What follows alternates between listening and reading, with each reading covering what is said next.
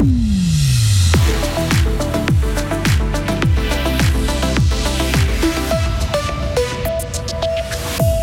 Le peuple suisse devra voter sur l'avenir climatique du pays. Les amateurs de l'auto devraient avoir le sourire car les gains en argent font leur retour dans le canton.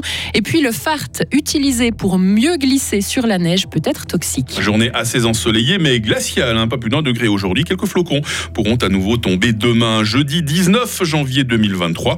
Lauriane Schott, bonjour. Bonjour Mike, bonjour à toutes et à tous.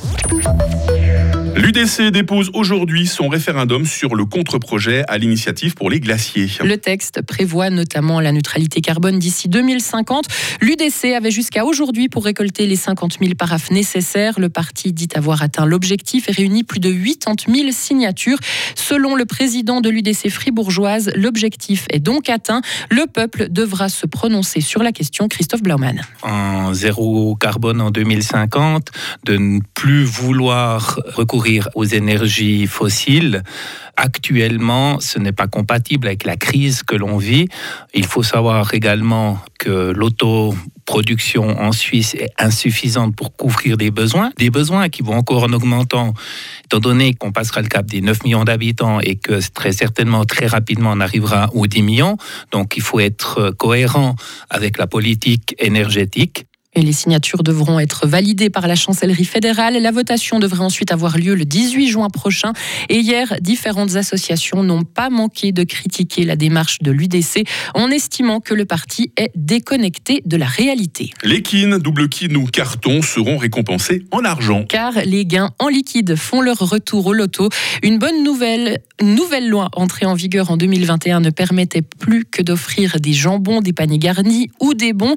Deux organisateurs de loto en collaboration avec les autorités, ont réussi à élaborer un concept pour changer ça. Ils vont notamment donner des lots de consolation comme des boissons pour que 10% des joueurs soient gagnants. Fini aussi les ventes de volantes ou les séries royales. Un nombre limité de cartons sera vendu au début du loto. Une nouvelle option pour les couples qui ne veulent pas se marier. Le Parlement veut introduire un partenariat enregistré fédéral ouvert à tous. Un PAX inspiré du modèle français. Les commissions des affaires juridiques des deux chambres soutiennent le principe. Une loi sera élaborée d'ici deux ans.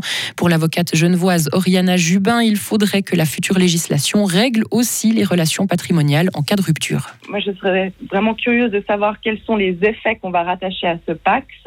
Parce que si c'est juste régler les relations entre les personnes paxées ou les personnes paxées et les tiers, c'est-à-dire euh, typiquement une solidarité pour les dettes ou euh, une certaine solidarité entre eux, et tout ça sans prévoir des effets de la désunion, pour moi, il ne servira pas à grand-chose, ce pacte. Pour l'instant, Genève et Neuchâtel sont les seuls cantons à proposer un Pax ouvert à tous.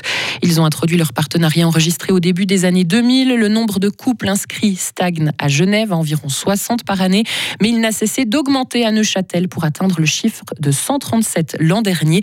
Et dans les deux cantons, ce sont surtout des couples hétérosexuels qui choisissent ce type d'union.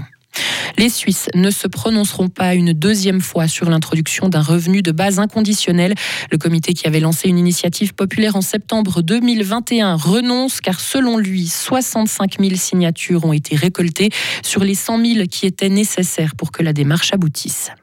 À l'étranger, des fosses communes ont été découvertes dans le nord-est de la République démocratique du Congo. Une cinquantaine de corps de civils étaient entassés dans cette zone où ont lieu des attaques de groupes armés.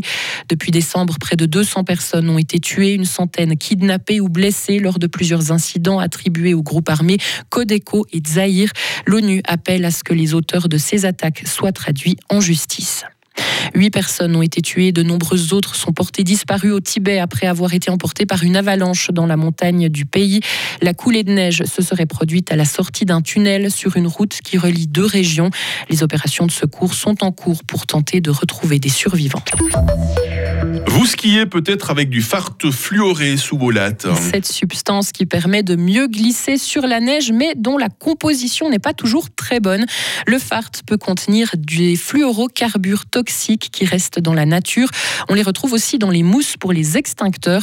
Marc von Lanten, physicien et président de ProNatura Fribourg. Ces perfluorooctaoniques sont des molécules qui ont été utilisées abondamment euh, dans l'industrie parce qu'elles présentent des propriétés anti-adhésives, isolantes, qui sont très très intéressantes pour l'industrie.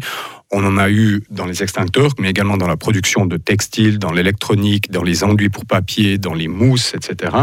Donc effectivement, là, il ne s'agit pas uniquement du FART, mais de différentes formes de production industrielle qui doivent euh, également euh, retirer cette substance si ça n'est déjà fait, et puis euh, peut-être accélérer le remplacement des anciens objets par des nouveaux objets qui sont dépourvus de la substance en question. Et dans une trentaine de minutes, on vous propose un entretien complet avec Marc von Lanten. Et vous serez à nouveau là pour nous informer, Lauriane. Merci.